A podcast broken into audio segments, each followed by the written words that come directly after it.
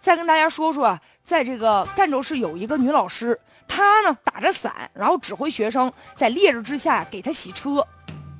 图片当中就显示有几个穿校服的学生在烈日之下呀，用那个水壶，然后呢浇上水，然后把这个车呀就给洗了。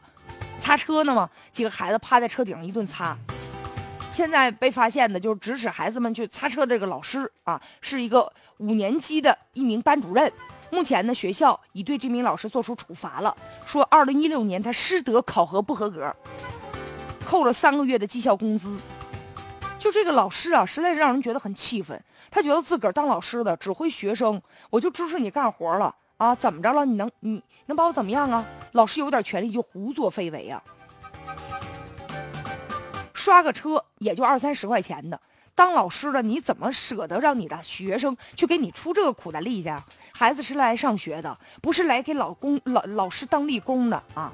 五年级的孩子年纪这么小，估计啊就在家，父母都舍不得让他们干活，在太阳底下就这么晒着，中暑了怎么办？老师倒挺会享受，打着雨伞往这树下一坐。如果是你家的孩子，就这个老师，你舍得吗？你愿意吗？作为孩子，他们可能即便不愿意，他们不敢说呀，毕竟是班主任老师，你把老师得罪了，特别是小学呀。这小学一念就是五年呢，得罪得起吗？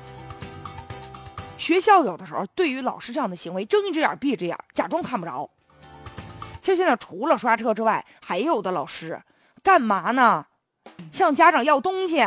一到过年过节了，一到这个什么教师节了，立马呢就是那话里话外呀，哎呦说的呢可明显了呢，就让家长啊给他们送礼。